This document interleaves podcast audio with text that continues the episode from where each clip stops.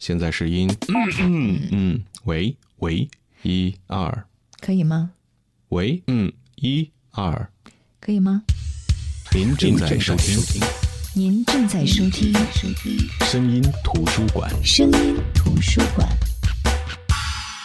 来自难得品味。剑笑江湖，徐克的世界。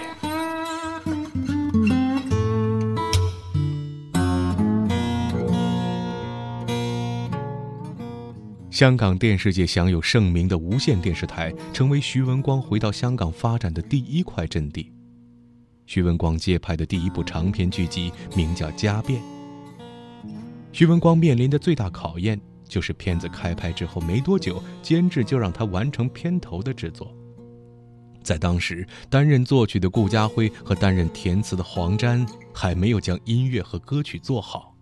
因此，徐文光根本就不知道片头音乐的节奏究竟是什么样的，但监制安排的工作却迫在眉睫。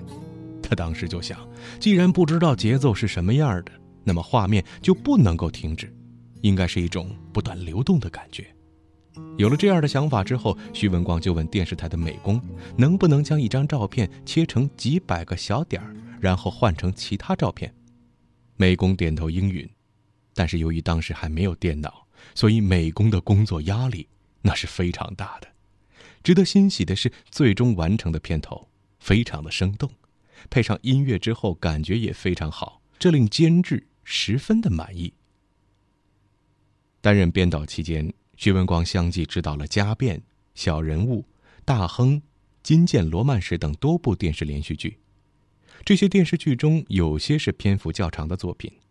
比如说《家变》长达八十集，每星期至少播放五次，而且是在晚上六点到八点的黄金时段。那个时候的香港娱乐生活还比较单一，大部分的香港人在下班之后会守在电视机前收看连续剧。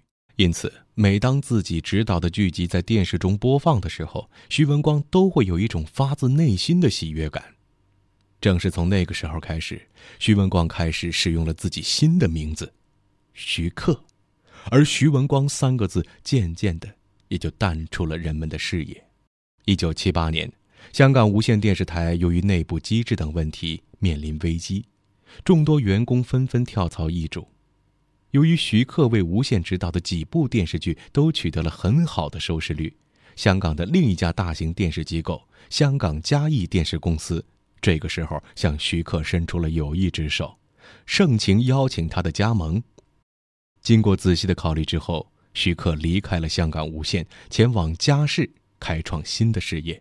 在嘉世，徐克做梦也没有想到他会见到那个曾经与他有过一面之缘的女士。当这位女士伸出手来和他相握，并且笑着对徐克说：“我们可是见过面的”的时候，徐克先是感到了十分惊奇，继而是感到有点难堪。徐克很快就想起来了。这位女士正是当年她在香港无线面试的时候撞到的那个瘦弱的女子。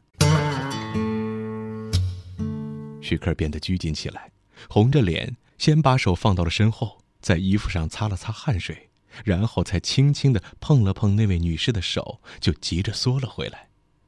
那位女士笑了笑，落落大方地向徐克自我介绍：“我叫施南生，是这里的董事，很高兴。”我们能够见面，施南生的开朗大度给徐克留下了深刻的印象，而在施南生心里，两个人充满戏剧性的相识和一年以后的重逢，则给他带来了一种异样的感觉，总令他心情难以平静。在随后的日子里，由于工作上的需要，徐克和施南生经常碰面，两个人的相互了解也渐渐加深。徐导演，你最喜欢拍摄哪种类型的作品呢？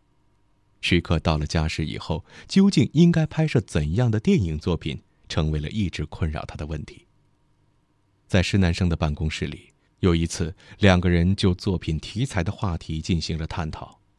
听了施南生的问话，徐克略一沉思，然后说：“其实我喜欢的应该是武侠题材。”武侠。施南生对徐克的回答充满怀疑，尽管当时香港拍摄武侠剧已经是蔚然成风，并且成为了深受观众喜爱的重要类型剧种之一，但是看着面前有些孱弱的徐克，施南生还是想不通：一个文弱书生怎么会对武侠剧产生兴趣呢？徐克却娓娓地讲述起了自己的感受：“施董，其实你不知道，我是一个武侠小说迷。”我从十岁的时候就已经开始读武侠小说，尽管那个时候书中的很多情节我都看不懂，经常被跳来跳去的空间搞得糊里糊涂，但还是充满了兴趣。那个时候，我对武侠怀着一种好奇，也对那种飞檐走壁的生活充满了憧憬。施南生在一旁静静地听着徐克讲述着他的故事，似乎已经完全融入了他的感受之中。小的时候，我看了很多金庸写的武侠小说，看完之后就去学校给小伙伴们讲来听。我的故事讲得十分生动，往往让他们听得如醉如痴，这让我非常有面子。后来在美国读大学的时候，我总是利用空闲的时间读古龙的武侠小说，对里面的内容也非常着迷。施南生突然问：“那么，对金庸、古龙、梁羽生三位武侠小说家，你更喜欢谁的作品呢？”徐克微微一笑，其实金庸、古龙、梁羽生三个人的小说我都喜欢。古龙小说描写的其实是现代心态，而金庸作品反映的主要是传统的中国道德观念。古龙的武侠世界里，到处都可以见到台湾西门町夜生活的景象。他的每部小说都有保镖、浪子、商人等大耍阴谋诡计，而金庸作品里充满了大起大落，富有历史感。古龙强调的是浪子题材，金庸喜欢浪漫的内容，比如爱情，永远是金庸笔下人物所追求的。他告诉大家，爱情是美好的，而古龙喜欢写浪子，他通常告诉大家，爱情是危险的。武林高手们被爱情所骗，一败涂地。梁羽生的作品则是绝对的传统的，他喜欢诠释民族主义的东西，他的作品动不动就是一部历史。尤其是他的文采还很好。听到徐克对武侠题材的看法，施南生沉思了一会儿，然后对徐克说：“既然这样，那你何不在家时尝试拍摄一部武侠剧呢？”徐克异常兴奋：“如果能有这样的机会，那当然再好不过。”施南生说：“但究竟拍什么作品，我们还需要仔细的探讨。”有了拍摄武侠片的想法之后，施南生不断的为徐克寻找机会，希望能够帮助他实现拍摄武侠剧的愿望。第一个走进徐克的机缘是拍摄由梁羽生原著改编的电视剧集《云海玉公园》。徐克知道，早在1966年，著名的电影导演张鑫炎就已经拍摄了一部根据梁羽生原著改编的同名电影《云海玉公园》。所以，接到任务的当天，兴奋的徐克就专程跑到了清水湾片场，去寻找正在拍电影的张鑫炎，希望能够借到影片，以便借鉴。徐克到清水湾片场的时候，远远的看到张鑫炎正在给几个演员说戏。这是徐克第一次来到电影的拍摄现场，内心充满了好奇。他并没有先去同张导打招呼，而是远远的站在一旁，看着导演导戏。那是一部名为《白发魔女传》的武侠电影，在导演张鑫炎的指挥下，摄影机不断的移动，从不同的角度拍摄着演员的表演。这样的场景令徐克十分着迷。后来在张鑫炎拍摄的间隙，徐克上前打了个招呼。听到徐克准备拍摄武侠剧集《云海玉公园》的计划之后，张导演立刻吩咐人把《云海玉公园》的电影拷贝借给了徐克。还向他讲述了很多拍摄武打片的经验。徐克离开片场之后，回去看了张鑫炎执导的《云海玉公园》。徐克觉得这部电影已经拍得很成功，如果想超越，是很难的。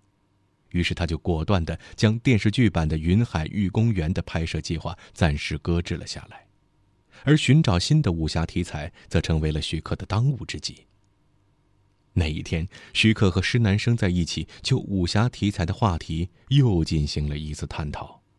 徐克说：“现在正赶上古龙热潮，如果我们能够根据古龙的小说拍摄一部武侠剧集，反响一定会很好。你和我的想法一样，可是目前古龙热潮之下，很多电视机构都将目光盯上了他的作品。我们能不能买到古龙作品的版权，还是一个未知数呢？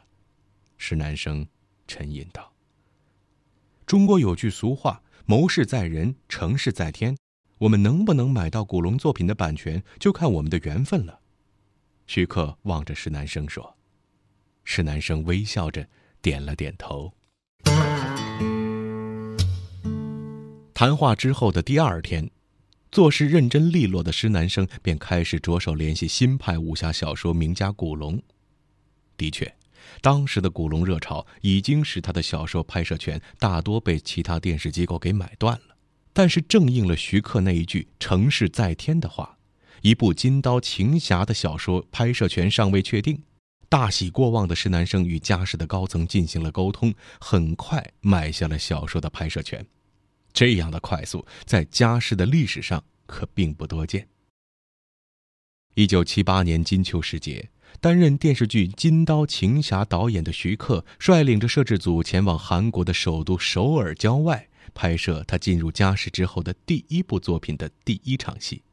那里是一派流水飞雪的自然美景。在拍摄现场，徐克拿着剧本向演员描绘剧中的情节，告诉他们如何表演。忽然，一个演员问徐克：“导演，我们的这武术指导是谁呀？”听到这样的问题，徐克一时还没有反应过来，有些奇怪的问：“我不知道是谁啊？我们需要武术指导吗？”那位演员听了徐克的回答之后，面带怀疑的又问：“那您会导武打戏吗？”徐克回答说：“不会。”现场的演员全都沉默了。徐克并没有理会拍摄之前出现的这个小插曲，指挥演职人员按照既定的计划拍戏。虽然没有武术指导，但是涉及的武打场面在徐克的驾驭下都顺利的完成了拍摄。十五天之后，徐克率领摄制组返回香港，在嘉视电视台监制看过了徐克在韩国拍摄的外景部分之后，非常满意，而且对其中的武打场面充满了好奇。由于这些武打场面与以往其他剧集的拍摄完全不同，动作效果非常新奇，看起来很好看，所以监制半开玩笑地对徐克说：“看来你天生就是拍武侠片的。”徐克却一脸愁容对监制说：“您可别取笑我了，我拍之前可犯了个错误，没有想到拍片还需要武术指导。现在您得想办法，赶紧给我弄一个武术指导来，再这样下去。”我可拍不出来了。看到这样的场面，惹得很多同事都哈哈大笑。随后，徐克边拍摄边进行片子的剪辑。在他看来，剧组里没有武术指导，拍出来的武戏总是让人感觉到很奇怪，根本就不像是武侠片。因此呢，在进行剪辑的时候，徐克的心里难免有些不踏实。一天，徐克坐在剪辑机前，正在剪片儿。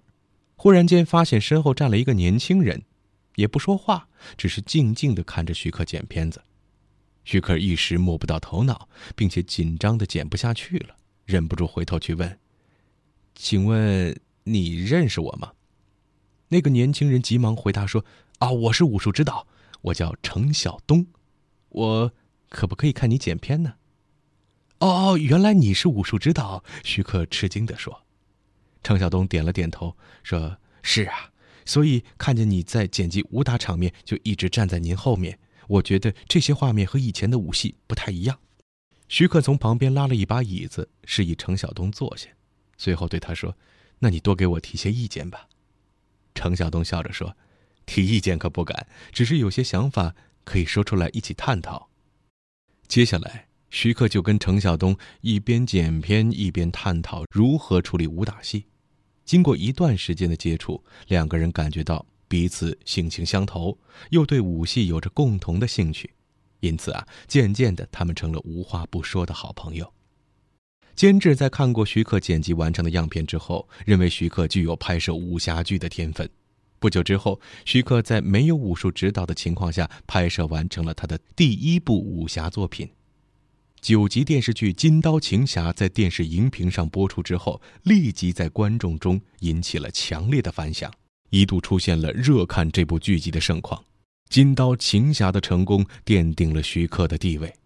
很多业内人士在看过了剧集之后，都对于徐克独特的视角和拍摄手法表示赞叹。看到眼前的成绩，与徐克甚为投缘的家世女董事施南生喜在心里。在他眼里，徐克是一位充满潜质的年轻导演，他的前途不可限量。徐克有时候在想，《金刀情侠》中有很多奇怪的想法，都是自己在无知的状态下产生的。设想一下，如果拍这部戏的时候已经有了一个武术指导，那么自己将会拍出怎样的《金刀情侠》呢？剑笑江湖。徐克的世界。